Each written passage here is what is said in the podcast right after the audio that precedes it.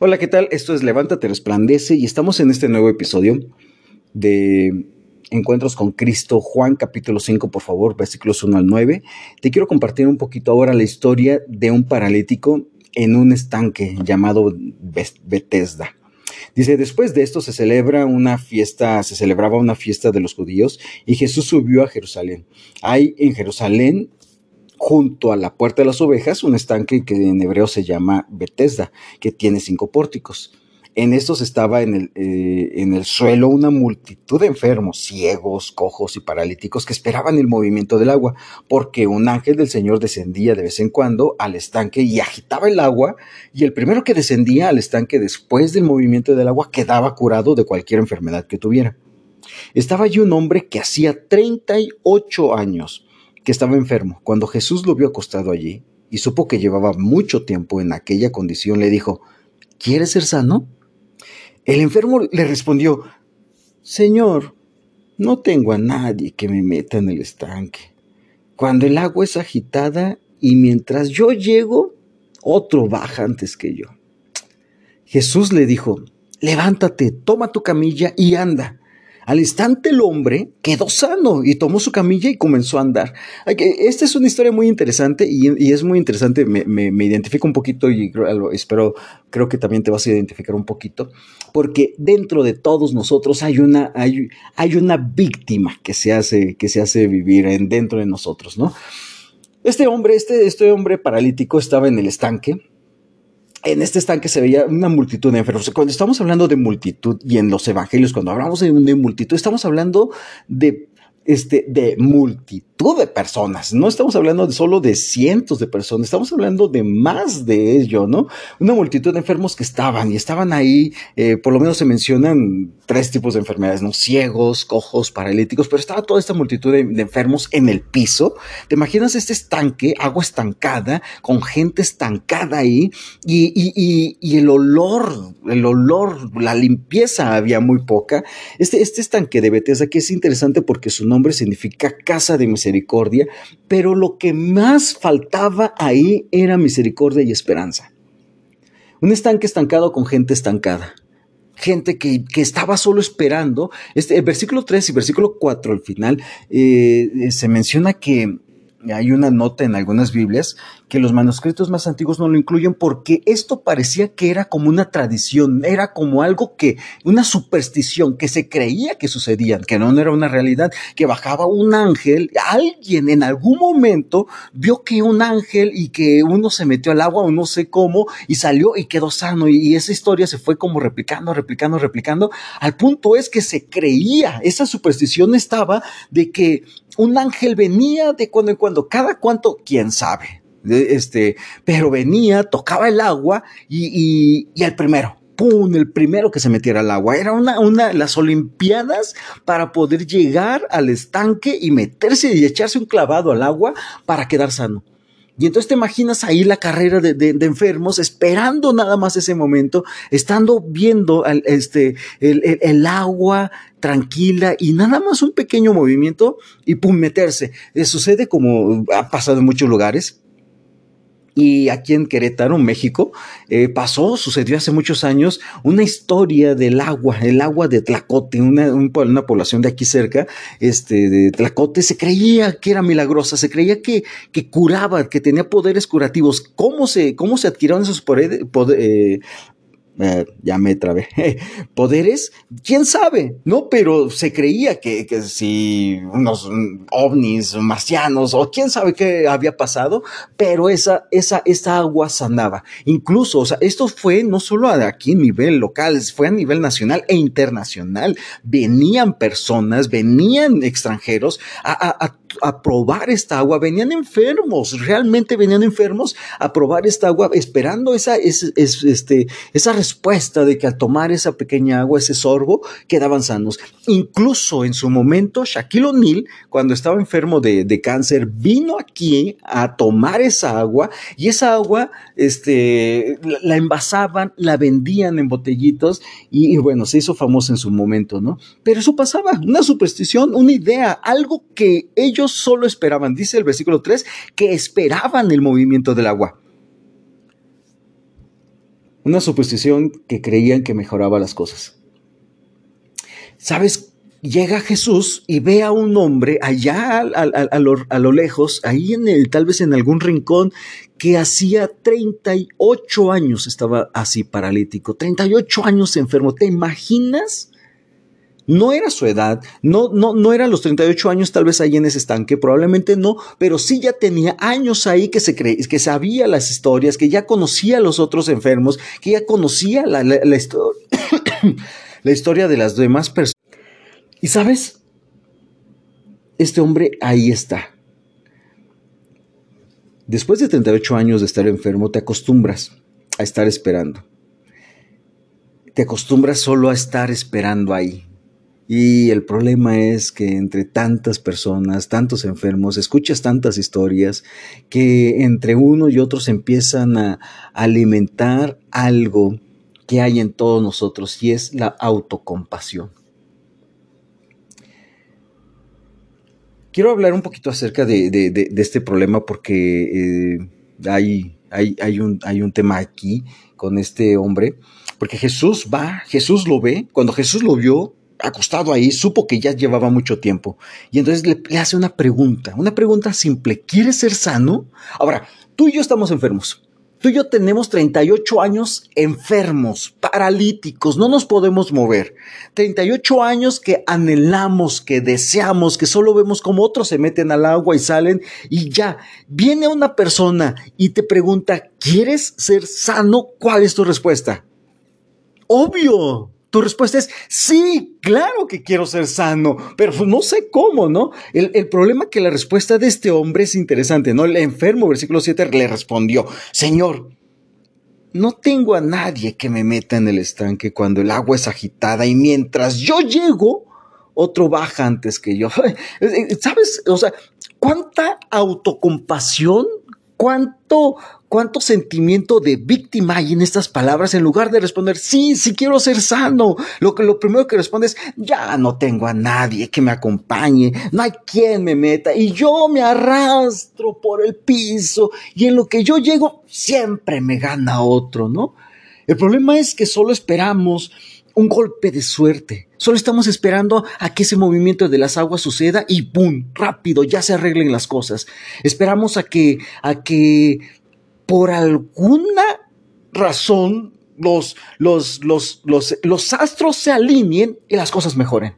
O esperamos y estamos ahí esperando, esperando, esperando, sin aceptar responsabilidad nuestra. Vivimos un cristianismo sin responsabilidades, sin compromiso, porque solo esperamos a que un ángel, solo esperamos a que un golpe de suerte, solo esperamos a que de alguna manera las cosas sucedan, las cosas mejoren que yo me, esperamos que, que mi esposo, mi esposa cambie, que mi matrimonio cambie, que la situación, yo no hago nada, yo no cambio nada, yo no, yo no obedezco al Señor, pero espero que las cosas mejoren. Y entonces esperamos que, que la economía mejore y estoy ahí metiéndome en deudas y haciendo esto y haciendo aquello y no tomando en cuenta a Dios, pero estoy esperando a que las cosas mejoren, a que mi economía mejore, a sacarme la lotería, a, a que, a que me den un mejor trabajo, X, X, Y razón, ¿no? Esperamos esperamos, a que, a que nuestros hijos este, sean hombres, mujeres, de, que, honren a Dios, que amen a Dios, que caminen, ¿verdad? Y que, y que tengan vidas exitosas realmente. Pero nosotros los, los ignoramos, les dejamos de pasar tiempo con ellos, no les, no les guiamos, no les enseñamos, no les dirigimos. Y entonces solo lo único que sabemos hacer es estar esperando ese momento en que el ángel venga y, agite el agua para órale meterse rápido. Esperamos ese golpe de suerte, esperamos que de alguna manera algo suceda.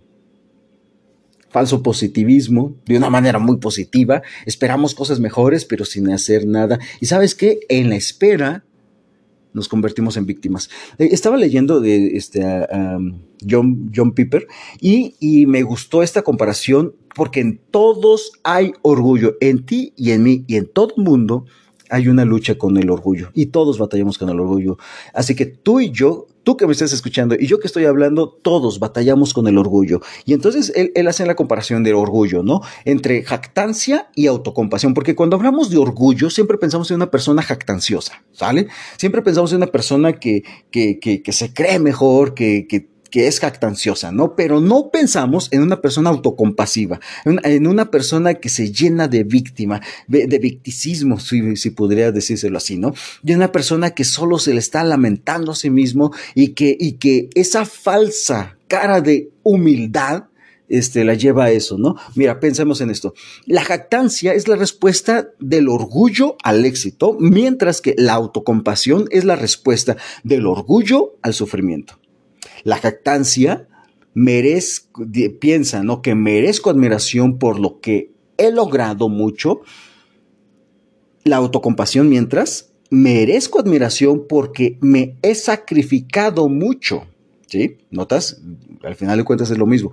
La jactancia es la voz del orgullo en el corazón de los fuertes, mientras que la autocompasión es la voz del orgullo en el corazón de los débiles. La jactancia quiere mostrar su autosuficiencia, mientras que la autocompasión quiere este, resaltar, quiere mostrar su autosacrificio, cuánto he sufrido, cuánto he dado, cuánto me he sacrificado por esto y aparenta tener ese, ese, ese grado de espiritualidad, ese grado de humildad por el puro hecho de que se ha sacrificado, que ha vivido, que, ha, que no ha tenido, que se ha negado de muchas cosas, nace de un sentimiento de dignidad no reconocida es una respuesta de un orgullo que no recibe el reconocimiento que él mismo desea porque ha sufrido mucho, porque se ha mantenido ahí, porque le ha pasado de todo, ¿no? Y entonces nace de un corazón herido y que quiere verse como un héroe. Y ese es el problema de la autocompasión, y ese es el problema de vivir como víctimas.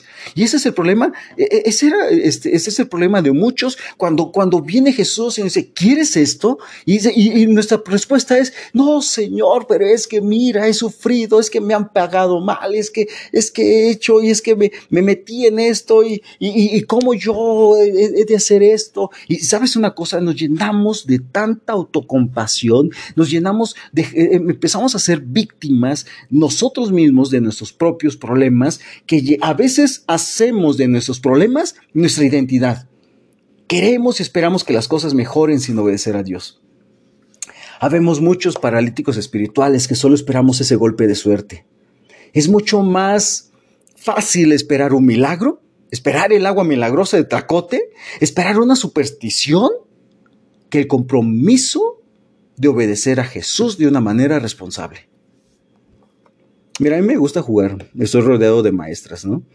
Por todas partes, esposa, mi hermana, amigas, y este y, y, de repente juego no y me hago la víctima con ellas y, digo no es que se la pasan de puente en puente y, solo trabajan medio turno y este y, y, bla, bla, bla, bla, ¿no? Y a veces, y a veces sale la víctima que hay dentro de mí y la autocompasión y yo tengo que trabajar y los días festivos yo los tengo que trabajar y quién me los va a pagar y ustedes puentes, días festivos y todo eso, ¿no? Y este, y, eso es, y a veces entre juego y juego, ¿no? Me hago la víctima, pero, pero hay una tendencia y lo tengo que reconocer y hay una tendencia, y espero que, que, que, en ti y en mí haya esa, esa transparencia de hacernos ver vulnerables, sea que te señalen o no, de decir, sí, lucho con el hecho de autocompasión y verme, verme como víctima. ¿Quieres ser sano? Pregunta de Jesús hay un falso, hay, un, hay, un, hay una idea detrás de, esta, de, de, de, este sentimiento, porque recuerdas que atrás de ello hay orgullo. Ya sea, llámese jactancia, llámese autocompasión, detrás del corazón del hombre, de todos, de todos nosotros, hay orgullo. La pregunta de Jesús es, ¿quieres ser sano? ¿O vas a esperar un año más? ¿Quieres ser sano o esperarás a que suceda algo diferente, que suceda algo de repente, algo milagroso, algo que, que, que, que, caiga ese golpe de suerte? ¿Quieres ser sano o vas a seguir viviendo como víctima? Esa es la pregunta de Jesús. La pregunta de Jesús era esa. ¿Quieres ser sano o vas a seguir esperando más años? ¿Vas a esperar a que algo suceda? ¿Vas a esperar un golpe de suerte? ¿Vas a seguir viviendo como víctima? ¿Quieres ser sano realmente? Igual, y la pregunta aquí para ti, para mí es, ¿cuál va a ser nuestra respuesta a Jesús? ¿Cuál va a ser tu respuesta? Una respuesta de autocompasión, de víctima, de sufrimiento, de lamernos las heridas. O una respuesta de seguir con el compromiso de obedecer a Jesús de una manera responsable. Y entonces aquí entra, y aquí te, este, entra el, las aplicaciones de levántate, resplandece, levántate.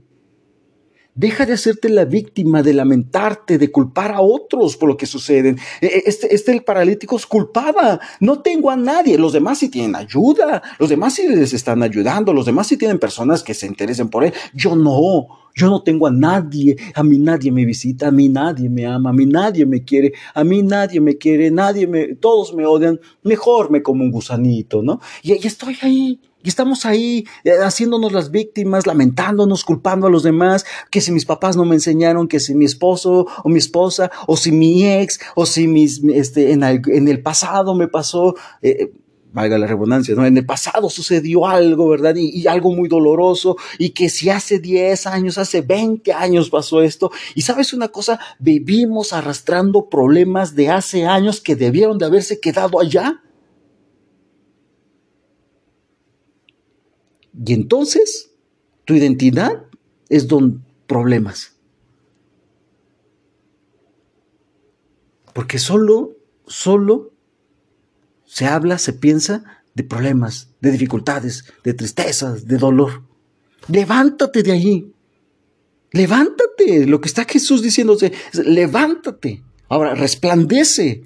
Obedece a Jesús de una manera comprometida, responsable. Obedecer no es el hecho de que tú y yo vamos a seguir ahí tirados, no. le decía, toma tu camilla y anda, toma tu camilla, agarra tu lecho, toma tu lecho, toma tu cama, tu comodidad y es hacer de dejar de a un lado nuestro lecho, dejar a un lado nuestra cama, nuestra comodidad y hacer algo que va a valer mucho la pena. Nos va a estirar, claro que nos va a estirar. Nos va a exigir, claro que nos va a exigir. Seguir a Jesús nos va a exigir, seguir a Jesús nos va a estirar lo más posible. Seguir a Jesús es tomar nuestra cruz todos los días y seguirle. Seguir a Jesús no es tirarnos ahí al lecho y esperar a que algo suceda es hacer algo que hace mucho no has hecho, andar. Este hombre hacía 38 años no hacía algo y era andar. Y sabes que a veces te va a exigir a ti y a mí hacer algo que hace mucho no hemos hecho. Pasar tiempo con Él. Buscar a alguien, amar, perdonar. Administrarte. Trabajar más, esforzarte en esto confiar en Él, dar pasos de obediencia y confianza en Él, hacer algo, emprender algo confiando en el Señor. Resplandece. Así que el paralítico de Bethesda nos dice, deja de hacerte la víctima como yo. Levántate, deja de hacerte la víctima y resplandece.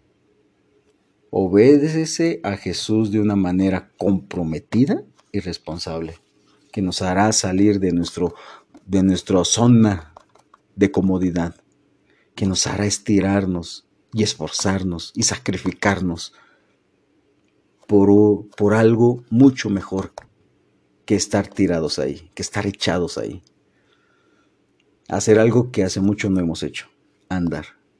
Y al instante el hombre quedó sano y tomó su camilla y comenzó a andar. Que Dios te bendiga.